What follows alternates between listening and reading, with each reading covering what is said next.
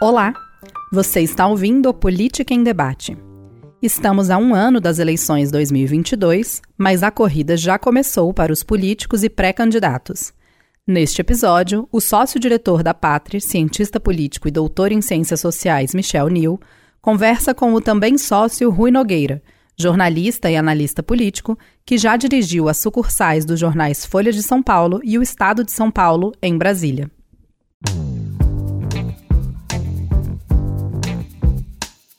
Olá a todos os ouvintes do podcast. Meu nome é Michel Nil, sou sócio da Pátria. Estou aqui falando com Rui Nogueira para a gente bater um papo sobre as eleições no ano que vem. No próximo sábado, 2 de outubro, é um marco né, que antecede um ano antes das eleições. E eu acho interessante aqui a gente bater um papo, Rui Nogueira, sobre é, o que esperar, o que, que a gente está vendo de diferente nessas eleições e quais são os principais aspectos aí da, da, da eleição para o ano que vem. Olá, Michel. É, olá a todos. Vamos, acho que é uma eleição diferente de, de todas. É evidente que algumas, algumas coisas já tem em comum é, no processo todo da redemocratização brasileira, mas tem sim pontos especiais. O primeiro ponto especial, ao meu ver, é que você não teve nas eleições anteriores um presidente que, um ano antes da, da, da, da campanha eleitoral e da eleição, é, é um presidente que não é considerado favorito. Claro, é sempre uma pessoa competitiva, mas está fraco e você não pode dizer que ele é está garantido que passa do primeiro turno para o segundo turno. O presidente tem a mais alta taxa de rejeição é, de avaliação de governo, 53%. Então é, é uma eleição com um presidente fraco. Sequer sem suporte partidário, né? o que é algo raríssimo. Não, e, e, e, com um detalhe interessante nessa sua observação: sem suporte partidário, e se fosse um presidente colocado entre um, uma escolha de grandes partidos, é, é, ele está negociando sempre é, partido médio para baixo, até pode ser que eventualmente, se for para o PP, é um partido médio para grande e tal, mas o presidente está falando com PTB, com PP, com já falou com Patriota, estão sempre partidos é, é, com pequenas bancadas, portanto, que precisam de um presidente para puxar o voto majoritário, é, tem pouco a entregar para ele, a não ser o fato que ele tem que cumprir legalmente que precisa estar filiado a um partido. Sim. Você, fez, você trouxe o aspecto é, do partido ser fraco ou forte, é, o partido do presidente, né, o futuro partido do presidente, ele tem até abril do, do ano que vem para se definir. Se fosse nas eleições de 2014, o, o prazo já era de, com um ano de antecedência, ele está bem atrasado para isso. Mas na eleição anterior é, foi implodida aí uma tríade tradicional das análises eleitorais, em que eles colocam três aspectos sempre para definir um candidato competitivo, um candidato favorito. É, e uma delas é, é, a estrutura partidária, né? É um partido forte que consiga, inclusive, injetar recursos financeiros, inclusive, para uma campanha. É, essa variável do, de um partido com estrutura, com dinheiro, com recursos, é complementada também pelo tempo de TV e rádio e pelos palanques estaduais competitivos. Na última eleição, o Bolsonaro não tinha nada disso e ganhou a eleição, é, o, que, o que fez muita gente rever aí as suas, as suas bases analíticas para a próxima eleição. É, é, isso se repete para essa eleição? Sim, é, a eleição 2018 é realmente uma eleição especial por tudo, porque você vem de uma consolidação da eleição e reeleição na redemocratização com Fernando Henrique com Lula, que passa para o governo para Dilma, que cria uma crise econômica monumental, que acontece no, no, no, no, na regra partidária eleitoral. Nesse processo acontece a história de que acaba o financiamento uh, das empresas privadas, das doações de pessoas jurídicas uh, para, para a política. Zero. Se alguém aceitar alguma coisa, é uma traficância, não é uma colaboração, é uma coisa perigosa. Mas isso reitera a importância então, do partido, porque ele é, monopolizou os recursos. Dizer, ele, ele, a máquina e a rede, a malha regional, é sempre um suporte para você sair do lugar e para você se inserir no Brasil inteiro. Mas aquele dinheiro que o presidente às vezes acumulava, e a campanha majoritária para presidente acumulava bilhões de reais, para depois ajudar as máquinas regionais, acabou. Então, nesse sentido, é, o partido continua sendo relevante pela, pelo, pelo cabo eleitoral, mas o dinheiro, a máquina de mover toda, toda a estrutura que ficou dependente do fundo partidário e fundo eleitoral. Então, ela foi uh, especial por conta disso a eleição de 2018, vai se repetir. Agora, o Bolsonaro, como candidato no embate com o PT, especificamente com a de graça política e econômica da Dilma é, é, que criou uma campanha diferenciada. Então, eu tenho dúvida, claro, não me parece que o partido continuará tendo uh, a relevância de máquina partidária que teve em anos anteriores, eles continuam sendo relevantes, mas alguma coisa será diferente do que aconteceu em 2018, e sim, máquina partidária, tempo de TV, eh, tempo de rádio, palanques estaduais, eh, me parece não vai se repetir a, a, desimportância total que teve com o presidente Bolsonaro dizendo: Eu gastei uns trocados de me elegi graças ao meu filho Carlos, que fez uma campanha na a internet genial. A, des, a, desimportância relativa também, é, né? Tem é tudo dentro mesmo. de um contexto Exatamente. em que o presidente, depois do atentado, ele pôde se evadir de fazer total, campanha. Total. Agora, como ele não é um favorito, é, aliás, ele é um favorito como presidente. Como presidente é, claro, é, melhor até. Ele é fraco, mas ele é, é favorito sempre. Exato, mas ele não pode se evadir de, do confronto, do embate é eleitoral nessa eleição. É Acho né? difícil repetir aquele cenário que aconteceu em 2018, onde essas peças foram todas relevantes pela circunstância. Então, isso, isso é, muda um pouco esse cenário. Tempo de rádio e televisão não pode ser jogado no lixo como como muitos analistas fizeram na eleição passada, o que não é real também, né? Uhum. É, é, algo ah. que continua sendo importante, principalmente em alguns rincões, o acesso à informação via rádio, principalmente. É, é claro que você tem eh, as pessoas, qualquer, o Brasil tem mais celulares do que pessoas, uh, isso é um fenômeno que precisa ser levado em conta, uh, mas achar que o tempo concentrado quando você fala reproduzido pela internet é uma coisa, mas você dizer que não precisa ligar para isso, que você ganha a campanha na internet, é, é meio assim, meio meio, meio fora, de, fora de lugar num país como o Brasil, onde você sabe da força da televisão, do veículo ainda organizado, do rádio e tal por aí fora. Então, eh, sempre tem uma, uma, uma ponta de relevância eh, estrutural ali para a campanha. Na, na eleição passada, eu acho que se eu tivesse que apostar uma mudança na legislação eleitoral que relevante que está prevista para acontecer nessa eleição já, que é a proibição de coligações para as casas legislativas, para as eleições proporcionais. Essa foi uma mudança que seria, certamente seria, é, os parlamentares tentariam mudar ao longo desse ciclo eleitoral. Tentaram. Tentaram, não conseguiram até então. Uhum. A gente tem o prazo aí até o dia 2 de outubro, que é um ano antes da eleição, para qualquer mudança eleitoral é, valer já para a próxima eleição. Mas tudo indica que essa não, não vai ser uma alteração é. E, e vai ser a nossa primeira eleição aí com, com proibição de coligação para as eleições proporcionais. Isso é positivo, né, Rui Nogueira? A diminuição de, do número de partidos. É a, a, democracia brasileira tem, tem um. Não é um problema do Brasil só. O Brasil é. A democracia brasileira é filho do pós-queda do Muro de Berlim. Antes havia aqueles grupos formatados ideologicamente com mais algumas alternativas e tal. Nós não, não, não vivemos isso. Uh, claro que o Brasil já teve lá atrás, em outras épocas, partidos de, de, de corte mais ideológico mas uh, uh, o erro de você fazer a constituinte a Constituição e a Constituição dizia nas cláusulas nas transitórias lá como é que chama? Nas disposições transitórias que você precisava fazer uma cláusula de barreira foi feita o Supremo na altura uh, subiu no, no púlpito da, das vaidades e disse: não, nós somos uma democracia. O próprio Supremo, que depois se arrependeu profundamente. Exato. E aí a gente está com uma profusão de partidos. Não é um problema ter uma profusão de partidos numa república, porque todo mundo é livre para se juntar, defender Mas criou quiser. uma disfuncionalidade. Total, por quê? Porque sem cláusula de barreira duas pessoas, é, um partido nós dois, você no Rio Grande do Sul, eu em Pernambuco, no Piauí, chegamos os dois aqui, temos o poder de infernizar um plenário e de fazer como se nós fôssemos uma bancada de 100, de 50, de 30. Então tem alguma coisa disfuncional realmente. Então, é, essa, essa, essa coisa de você, tudo que você trabalhar para dar funcionalidade à democracia, a cláusula de barreira, fim das coligações eh, nas proporcionais para deputados e tal. Isso é fundamental. Não precisa ser uma coisa estéreo de uma cláusula de barreira que fique tudo reduzido a dois partidos. O Brasil é mais, é mais, é mais rico do que isso. Mas 30, uh, 27, 21, 22 partidos no plenário.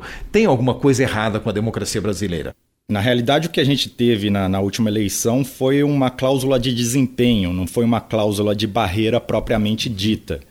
É, essa cláusula de desempenho colocou ali é, algumas barreiras né, para acesso ao funcionamento do partido no, no, dia a dia, no cotidiano uhum. Uhum. do Congresso Nacional, do cotidiano da, da atividade parlamentar.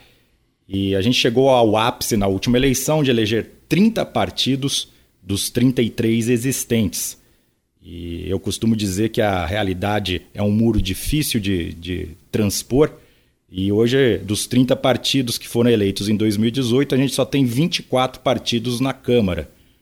É, dos 21 partidos que estavam representados no Senado Federal, hoje a gente só tem 16. Isso acaba sendo positivo e é muito possível que nessa eleição é, com a proibição das coligações, fique mais difícil para alguns partidos nanicos eles acabarem elegendo ali representantes. Então, isso é positivo para a institucionalização do sistema partidário brasileiro é, e, e é negativo, e eu acho que positivamente negativo, é contraditório essa, essa opinião, mas para personificação da política, que não é o ideal, né, Rui? Uhum, uhum. É, os partidos estão sentindo isso desde que veio a cláusula de barreira e a proibição das coligações nas municipais em 2020, já teve isso. É, tanto que agora, portanto, não tem as coligações na, nas gerais, nas eleições gerais para deputado, em 22 não vai ter. E não à toa também cresce um pouquinho a cláusula de desempenho, a porcentagem de que você tem que entregar de partido para ter essa, essa liderança, essa atuação. Tanto que agora, na regra que até agora está prevalecendo de federações, estão sentindo que precisam se juntar para se tornar mais funcionais e que no final vai acabar juntando, quer dizer, o que você faz circunstancialmente junto e cria uma federação de partido, nos quatro anos você tem que manter aquela, aquela, aquele ambiente de coligação, provavelmente até vão nascer partidos novos maiores, mais funcionais, mais é, é, com menos fragmentação no, no, Congresso. Isso é bom, genericamente é bom para a política, para a democracia. Na última eleição a gente teve uma alta taxa de renovação. E aqui na pátria a gente sempre coloca renovação Nossa, eu, e coloca umas é, aspas gigantes nisso, né? É. Mas mesmo assim, a despeito de tudo, a gente teve ali 51% de, de renovação, se a gente analisar o número friamente, um recorde. Uhum. É... Gente que não estava e que passou a estar ali dentro. Exato. E aí quando a gente coloca as aspas, quando a gente vai olhar a fundo mesmo, só 13% aí de neófitos, né? aqueles que nunca se envolveram uhum. com política. Uhum. A gente teve é, um, é, um, um, punhado de Feito movimentos. Rede. A gente teve um punhado de movimentos não partidários, inclusive, extra-partidários, eu Isso. diria, é, promovendo, é, visando a renovação no Congresso Nacional. Você acha que nessa eleição a gente vai ter uma decantação da renovação passada e, e, e por consequência, uma diminuição dessa renovação na, ah, quero, na próxima quero, eleição? É, eu quero crer que sim. Aqui, o fenômeno de 2018, a reboca daquela coisa do presidente Bolsonaro e tal, é, e aquele momento de, da explosão das redes sociais, tudo, todo mundo ali é, a política muito mal depois dos escândalos. Então, me parece que foi naquele momento encaixou tudo para que isso acontecesse.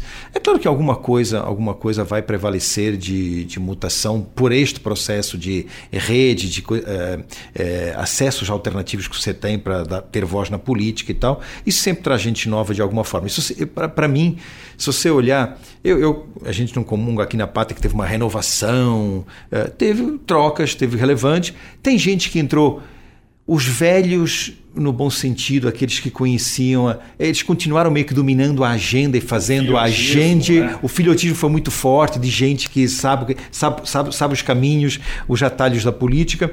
Uh, mas tem um bocado de gente nova, nova que entrou, que de alguma forma você olha, tem, tem um grupo de pessoas que são novos, pode não ser novo, novo, novo neófito na política, mas ele fazia política de outro jeito, chegou ao Congresso É, alguns realmente se perderam completamente, achavam que o Congresso que eles fariam política tirando foto, fazendo live do plenário, dizendo estou aqui votando. E notaram que isso não é, isso não é assim, não, não basta isso. Elegeu muita gente antes, isso, as lives. Isso, né? isso. Mas Teve assim, muita gente que se elegeu sem sem exatamente, muito, exatamente. Sem, mas, sem mas na hora de sentar ali no Congresso e fazer a política, fazer o acordo, é, foram, acho que a pandemia ajudou na sobrevivência porque o remoto e a live e a internet ainda continuou sendo preponderante, prevaleceu esse, esse mandato, mas imagina o Congresso funcionando a pleno vapor com as comissões, é, a moda antiga no bom sentido. É, muita gente vai sobreviver, mas não me parece que o fenômeno vai prevalecer, até porque há, há ali, um, há ali uma espécie de saldo a peneirar sobre se foi tão bom tudo isso da internet produzir. Então, alguma, alguma, não me parece que será tão fácil a internet dar as cartas do jeito que deu na última eleição. A percepção geral é que é, a eleição passada foi uma eleição diferentona. Totalmente. E, e, Totalmente. e a gente está voltando a, a, dentro de um ciclo habitual é, em relação a é, algo mais previsível agora, em relação às pro, à próxima eleição. Agora, Michel, tem uma coisa que você tocou, no, foi totalmente diferente e tal, e eu tenho um ponto que eu fico ultimamente avaliando, as pessoas muito críticas, a sociedade toda muito crítica em relação ao governo Bolsonaro, mas foi um fenômeno fantástico de internet, o que aconteceu com o Bolsonaro, que ficou fora da, da, da, da todo, todo, praticamente dos grandes debates e tal, mas um monte de gente no Brasil e eu falo isso sem nenhum preconceito. Saiu do armário do ponto de vista ideológico não tem mais vergonha Exatamente. em relação a muitas de opiniões. Extrema, de esquerda, de extrema direita, de extremo isentão, de extremo centrista, não importa. Sim, é melhor para o Brasil esse tipo de coisa. Então, o Bolsonaro abriu a porteira para. Claro, tem muita maluquice nos extremos, tem muita maluquice, às vezes até, até no, no isentão, ou no centrão, ou no centrismo, ou não importa no que, mas isso é bom porque a gente era um país eh, falso, politicamente falso. Então, é interessante é é, é, esse aspecto que você colocou, é. politicamente falso, é, é talvez é, era um país com falta de análise nua e crua. em relação aos seus então, pró ao próprio eleitorado, inclusive. Então acho que é bom isso, foi bom isso que aconteceu. Amadurece, a gente cliva, a gente peneira melhor, a gente pode dizer e ver o que, qual é o valor.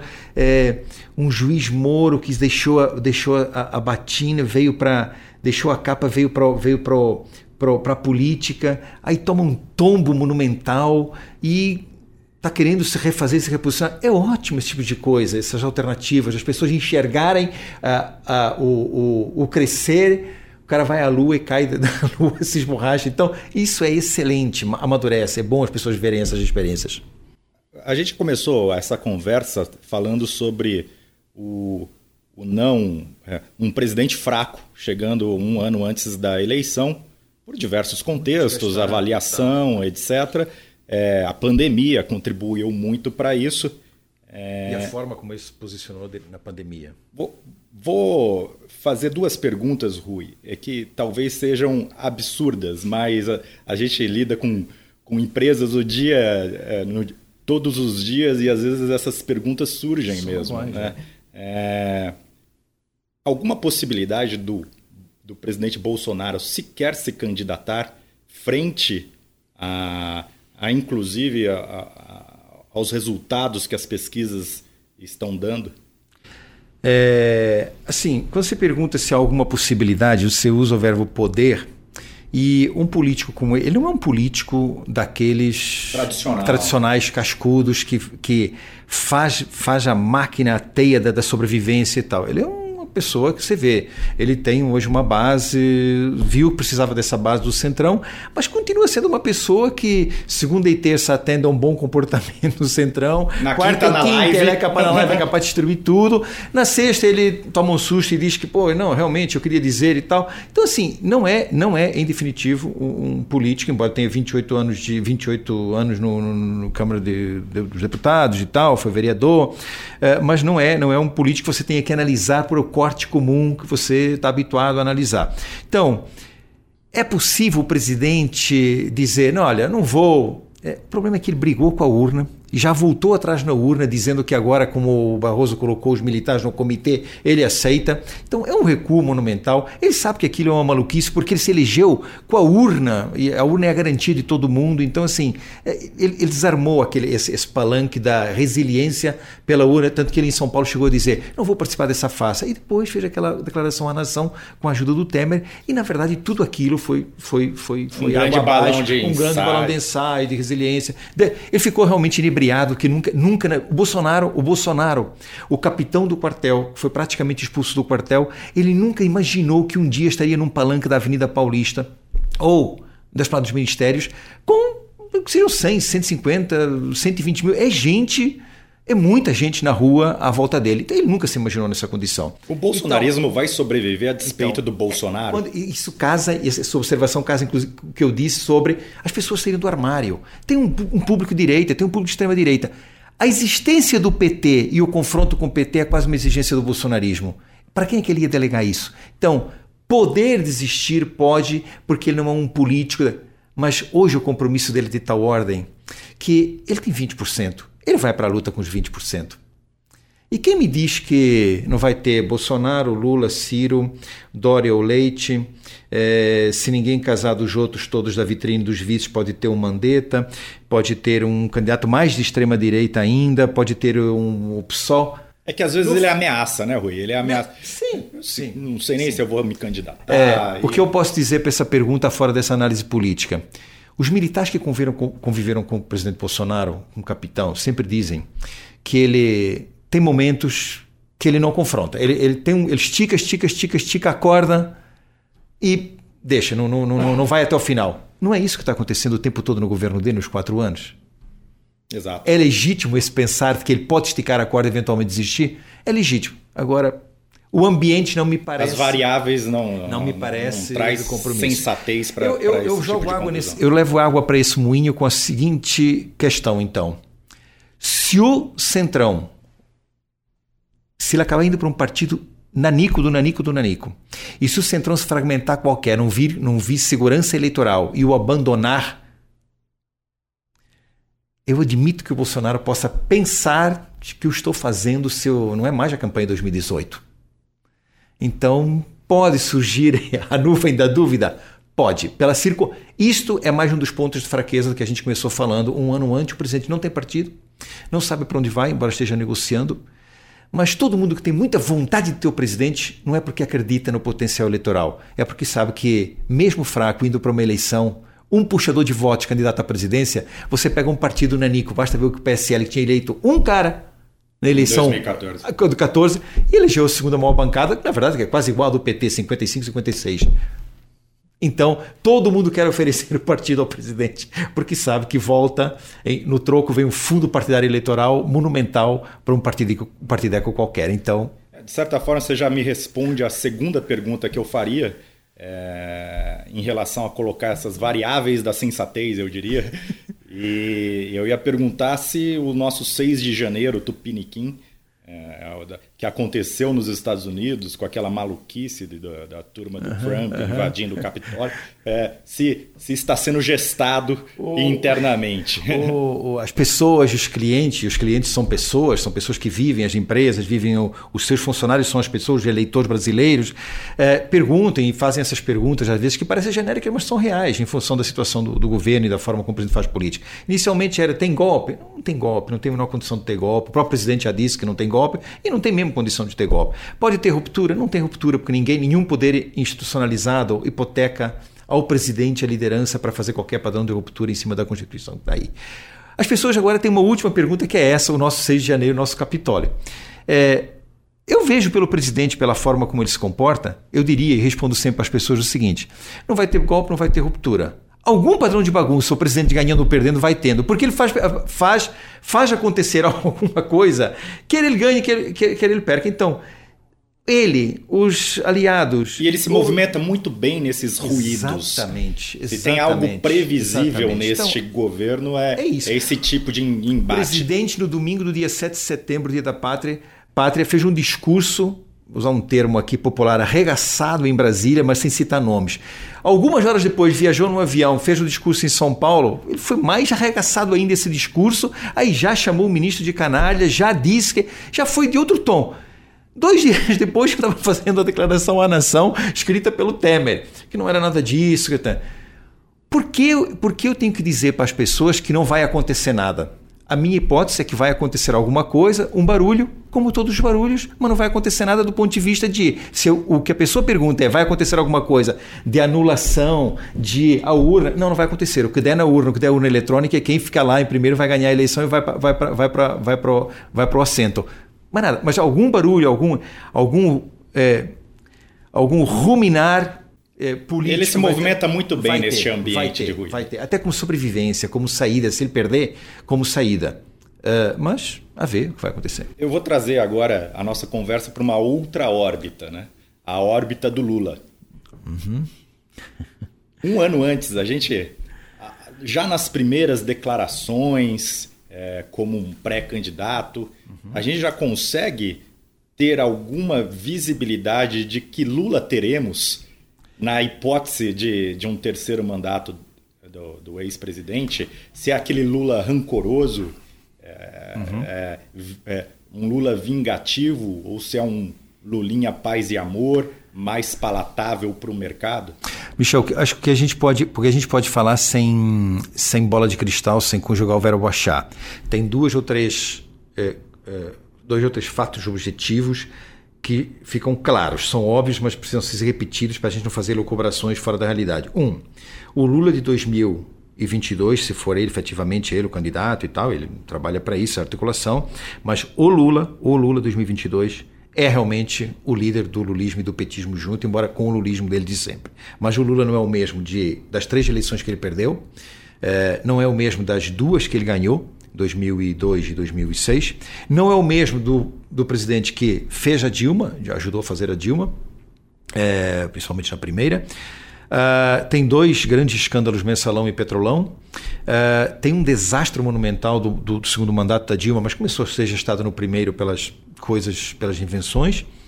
Uh, ficou preso o presidente. não é, não me parece é, que seja o melhor dos mundos, a forma mais confortável para ele, a forma como é, o Ministério Público cometeu erros, cometeu erros. Mas... Ele trata como absolvição, né? Exatamente. Ele mas, é assim, quase um mitômano o Supremo, em relação... quatro anos depois, decide que não era nada disso, a vara está errada. Bom, então qual é a vara? Sabe? Uma coisa é você dizer o que é que está errado. Agora, essa, essa correção. E o presidente, eu até admito que ele possa realmente ir para a urna. Por quê? Porque depois dessa absolvição, que ele já trata como absolvição, que não é absolvição, a urna seria realmente a absolvição que o político deseja se ele disser que você apresenta a República outra vez. Absolvição soberana que total, todos buscam. Total. Mas, então, esse é um presidente que carrega estes passivos. Agora, é um Lula que demonstrou que sabe negociar, não gosta de, não gosta de trabalhar para perder e para fazer um governo que fique entalado, pelo contrário. É, admito que possa ter, se ganhar a eleição, algum alguma asa que ele tem que arrastar para a esquerda, que suportou, que ajudou, que resistiu, que ficou com ele na porta do, do, do da prisão, que teve uma atitude de é você, nada que o Ministério Público está tudo errado. A esquerda militante. A esquerda militante. Então, alguma coisa foi relevante para manter ali no, uh, com, com Gana. Uh, mas o conjunto do Lula da fazer política, tanto quanto eu conheço o Bolsonaro e não posso ficar desacreditado daquilo que ele faz todo dia, o Lula deu todas as provas de que é um político que tenta fazer acertar o governo dele. Então, admito que possa ser um presidente, se for eleito, com algum tempo de fígado, trabalhando com fígado, mas duvido que ele vai deixar que um fígado mate o governo, torne o governo e leve o governo para uma encalacrada política. Não consigo imaginar. E, agora, e, e mesmo agora... nos dois mandatos dele, ele teve muitos embates é, é, com o próprio partido, né? Sem Porque dúvida. o partido tem aquela sede de, de tomar conta da então, estrutura isso, então, isso, e isso, ele faz política. Então, isso é que você vai dizer. Então, o Lula. Então, eu falei de coisas que são negativas. Mas o petismo nunca, seu, nunca conseguiu ser maior que o lulismo, tanto que, na hora que precisa, quem é novamente o candidato, e aparentemente é o grande articulador, no mínimo, é o Lula. Não, não apareceu, não tem ninguém. Tem nomes que podem ser pessoas alternativas, mas Tudo gira à volta do lulismo. Se aparecer uma alternativa ao Lula, será pelo dedo do Lula. Será o Lula que vai apontar o dedo e dizer, vai dar um dedaço. É você que vai porque eu quis. Não é mais. Ele fez isso com o Haddad, na verdade, da cadeia. E transformou o partido na maior bancada, o maior fundo eleitoral, a sobrevivência do PT, o maior fundo partidário. Então, o Lula tem isso. Agora, o Lula está claramente exercitando essa asa, arrastando essa asa para a militância da esquerda. O PT não consegue falar de Cuba sem dizer que Cuba é uma ditadura. O PT não consegue falar da Venezuela sem dizer o que é Venezuela, chavista, uma ditadura. O PT continua dizendo que a imprensa, ainda mais a imprensa que está colocando em dúvida a, que, a, a questão eh, do judiciário e tal. Eu não gosto disso e precisamos outra vez, tudo bem, regular a mídia é uma coisa, a indústria da mídia, regular o jornalismo e informação é outra coisa. Então, ele está nessa fase de eleitoral. É, qual é a resposta à sua pergunta? Eu não vejo o Lula apostando num governo para ganhar uma eleição para ser derrotado ao governar. Essa, essa é a minha síntese agora, por tudo que ele fez e da forma que fez. Agora eu vou trazer a nossa conversa para um terceiro núcleo. E o terceiro já diz muita coisa. Que diabos vai, vai ser nessa eleição uma terceira via? Que a gente fala, fala e até agora não se concretizou. É, a terceira via, a rigor, a rigor, a rigor, é, ela não é uma invenção. Às vezes as pessoas dizem, ah, tá, está inventando aí uma história, já tem Lula, tem Bolsonaro, tem o Ciro e tal. Mas, é, é, no fundo, no fundo, a terceira via nasce do resultado da eleição de 2018. Bolsonaro teve 57 milhões de votos, o Haddad teve 47 milhões de votos, 42 milhões de votos foram não, foram não votos e abstenções. Branco, nulo e abstenção. Mais gente que não votaram neles do que. Então, no fundo, no fundo, inclusive, se eu agora vou fazer uma soma maldosa, marota, mas quando você soma os 47 milhões de votos do Haddad com os 42 milhões de bancos, né, dá quase 90 milhões que não votaram, portanto, com o Bolsonaro.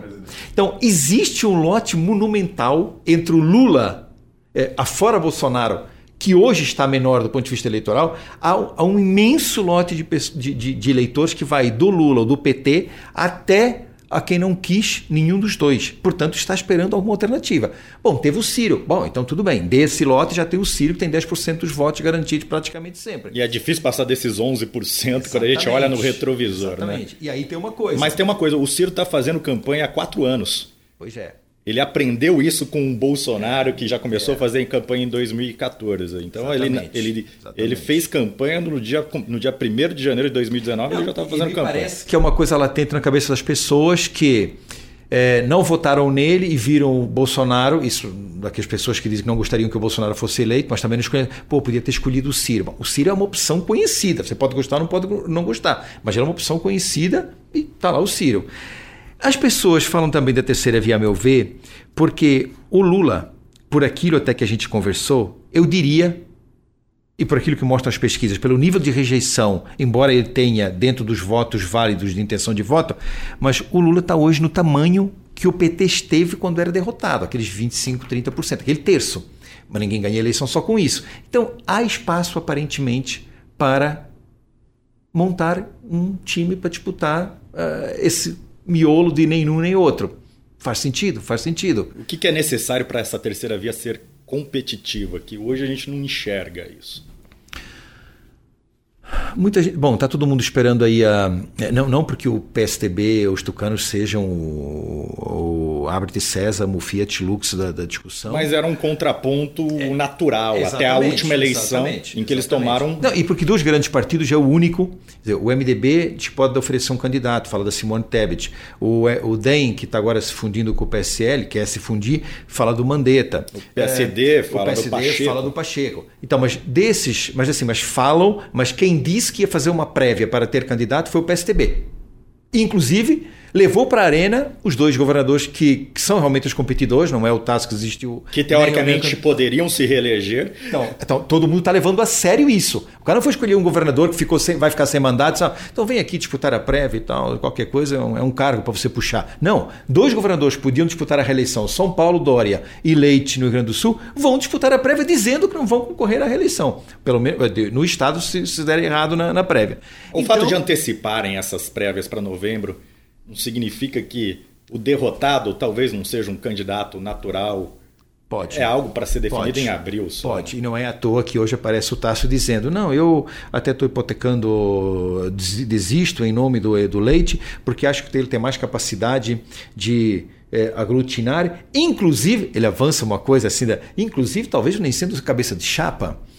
Já o Dória, você não fala, ninguém fala, ninguém ouve, ouve ele dizer É isso. impensável a- o, Não, o o diz, PSDB inclusive- entrar pela porta lateral do Mas de o Dória diz assim, inclusive eu vou oferecer a vice para uma mulher. Ele se considera, já pensa numa coisa. Ao mesmo tempo, ele está. O Dória deve ser a pessoa que mais fala, mais conversa com, com o Moro. Então, assim, já começa no bastidor um burburinho. Para onde irá o Dória se ele perder e se não engolir a- As prévias. as prévias? Ué, mas o, o Moro está conversando com o Podemos, não está conversando com o PSTB. Então vai, vai ser interessantíssimo ver esse 21, o destravar disso e ver na coligação e na composição quem realmente, se isso empolga o país ou então, assim, ah, pô, então, deixa isso para lá, vamos. A gente, já, a gente já trouxe duas datas muito importantes esse ano, né, que é dia 2 de outubro, que é o prazo para qualquer mudança na legislação Isso, eleitoral, para ter validade para as próximas eleições. Dia 21 de novembro, que, é, é, que é- são as prévias do PSDB, creio eu, com uma antecedência necessária aí para construir uma candidatura competitiva. Perfeito. É, acho que outras datas, né, Rui? É, não sei se você quer mencionar outras datas importantes que a gente deveria prestar atenção mesmo em relação às próximas eleições. Vai, 2 de abril, é, articulação dos caciques partidários ali para abrir can- candidaturas competitivas na- nas, nas, na- nas legendas.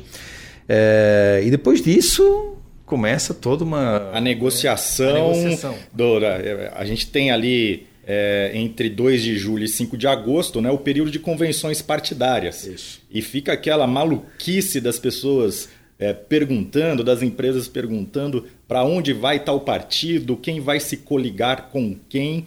É, é- é um grande período ali que, que a gente brinca internamente, né? A dança do acasalamento partidário. Exatamente.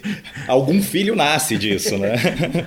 Algum filho nasce disso e que a gente tem aí no dia 15 de agosto o, o- o prazo final ali para o registro das candidaturas com, com os respectivos programas de governo depositados no. É, as convenções e essa dança do casalamento que você descreveu bem, assim, ela, ela tem um, um pouco de.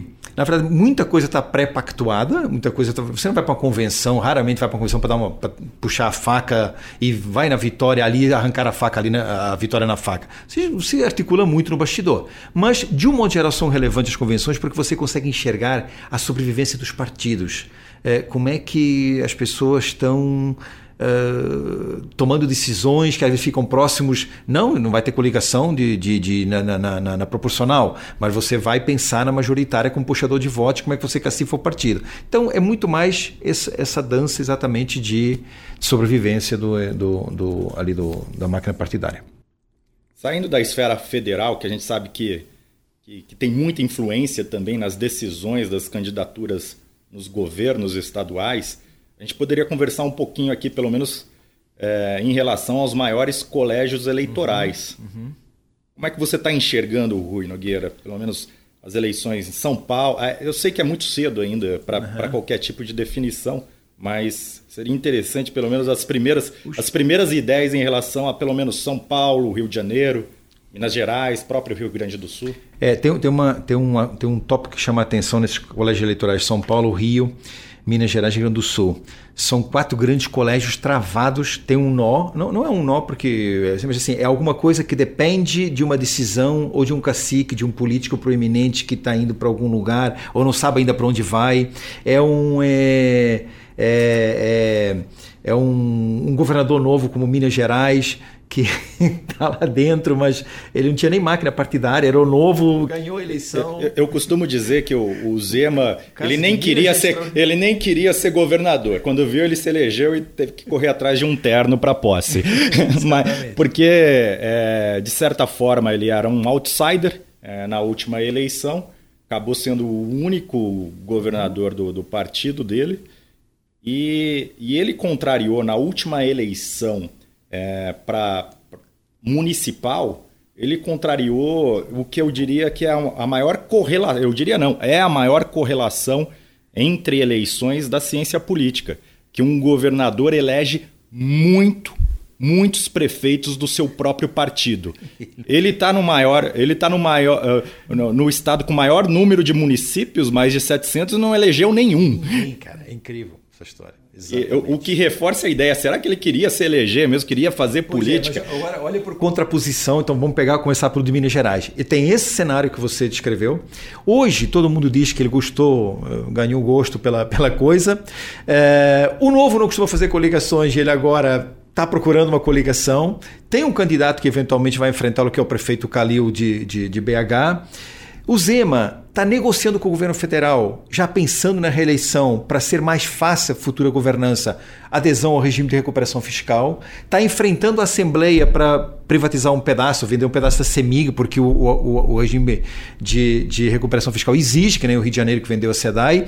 Então, temos agora um cara que depende ali de uma coligação ou de outra vez fazer o milagre do novo sozinho ganhar e de repente. Então, é, Minas Gerais está precisando dar esse passo para o que acontece com o Calil, quem vai com ele, é, se o Pacheco que vai fazer da vida, o, o Zema vai montar como a nova estrutura. Minas é o grande colégio e que está nessa, nessa, nessa, nessa, nessa situação. São Paulo também é um estado que está dependente de passos também, né? Alckmin. Para onde vai o Alckmin? O Alckmin, o Alckmin ele tomou um, ele sofreu um refluxo muito grande na última eleição, ficando com 5%, mas o fato ele é que a, o fato é que ele é um, um, político popular em São Paulo. O popular meio estranho, né? Aquele político que você lembra de tempos em tempos. É. E isso é positivo na política é, às vezes, né? interior de São Paulo. Isso é positivo na política às vezes. Então, para saber onde para onde o Alckmin, Alckmin vai, e pelo menos nas pesquisas prévias, ele, ele bateria inclusive o próprio Dória, se fosse o caso. Pois é. Pois é. Então, aí, assim, para onde o Alckmin vai, é, com quem é que ele se coliga, vai de Fran Márcio França, não vai de Márcio França, vai Paulo Scaff, Paulo Scaff. Uh, o Dória ganha ou perde, se perder ele quer voltar atrás e quer disputar a reeleição ou não. Então, São Paulo está dependendo desse, desse jogo, desse xadrez aí, para onde vocês mover essas peças para depois, para depois então é, destravar as candidaturas. Antes de falar do Rio de Janeiro, que é sempre um, um caso complicado em qualquer aspecto de análise política, é, eu diria que a decisão do Eduardo Leite no Rio Grande do Sul foi a mais fácil de todas, né? De, no primeiro dia no, do mandato, dizer que ele não é candidato, não vai ser candidato à reeleição. Até porque no Rio, o Rio Grande do Sul é o único estado do país que nunca reelegeu um governador. É, você tem é, mais algum aspecto para tratar sobre o Rio Grande, Não, Rio Grande do Sul? Tem que, assim, o Rio Grande do Sul é, tem isso, exatamente isso que você falou, e ele realmente, assim, muita gente diz que não quer reeleição, muita gente diz que se for eleito é, não vai trabalhar a reeleição, uh, o próprio presidente Bolsonaro fazia, falava isso, muita gente fala com, nos governos, mas ele realmente é a única pessoa que me dá a convicção e por todos os passos que, que ele está dando e o que as pessoas dizem, não, não há possibilidade. Se ele não, não se candidatar via, não for o candidato via a prévia do partido, está fora, vai fazer outra coisa qualquer, mas não será candidato e vai manter essa, essa postura. Então, é, não tem muita gente, assim, claro, tem gente relevante na política do Rio Grande do Sul, mas você não tem assim um nome que sonoro, o leite sai, tem aqui um herdeiro. Uh, ele fez, a máquina dele sempre funcionou no governo com um grande arco de alianças. A aliança dele era, era, era, era, era é ampla. Uh, então, o que vai acontecer com o Leite, um pouco na, na, na força dele na, na, prévia do PSTB, vai eventualmente até ajudar a dizer como ele compõe a sucessão dentro do, do próprio Estado. Perfeito. E por último, acho que seria interessante a gente falar do Rio de Janeiro. É, é difícil ter um governador lá que consiga terminar o mandato. Ultimamente, é, é. Solto, pelo menos. Exatamente. Ah, e eu diria que o, o, quem tem um capital político muito alto é o prefeito do Rio de Janeiro, que não ah. demonstra nenhuma, pelo menos a priori, nenhuma aptidão de se candidatar.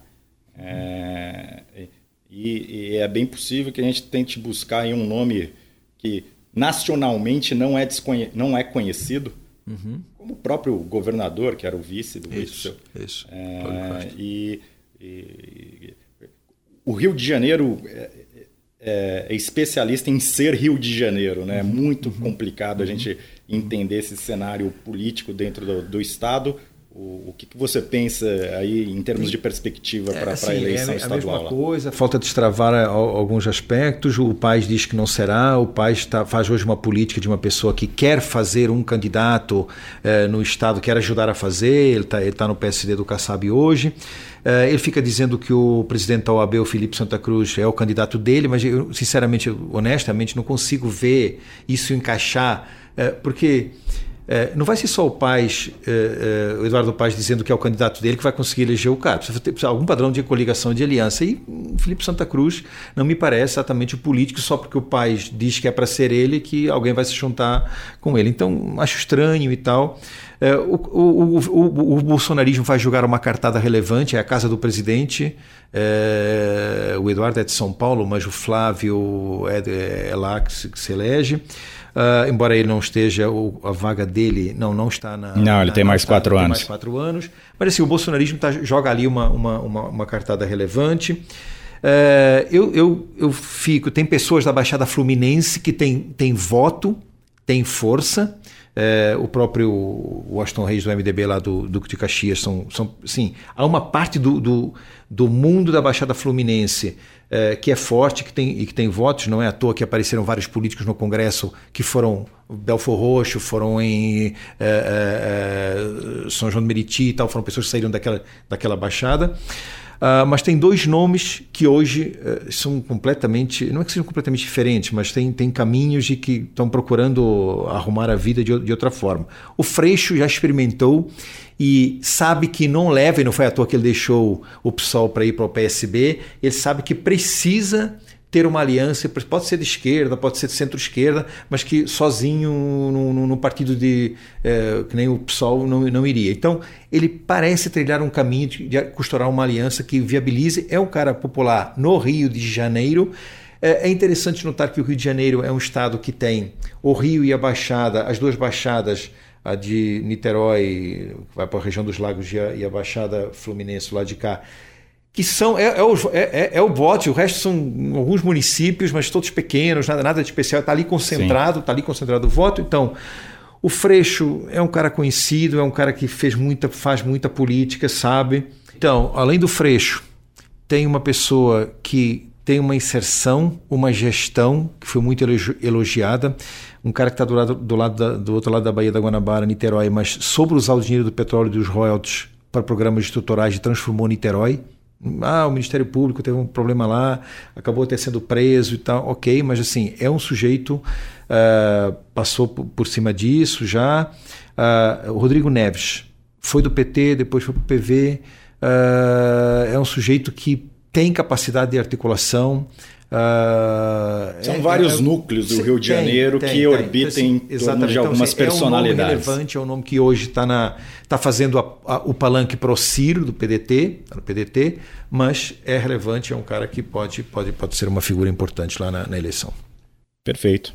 Eu queria agradecer o bate-papo, Rui Nogueira. Obrigado a você. E agradecer aos ouvintes do podcast, convidar a todos para conhecer um pouco mais sobre o projeto eleições, tradicional projeto Eleições da Pátria para o ano de 2022. Já foi lançado.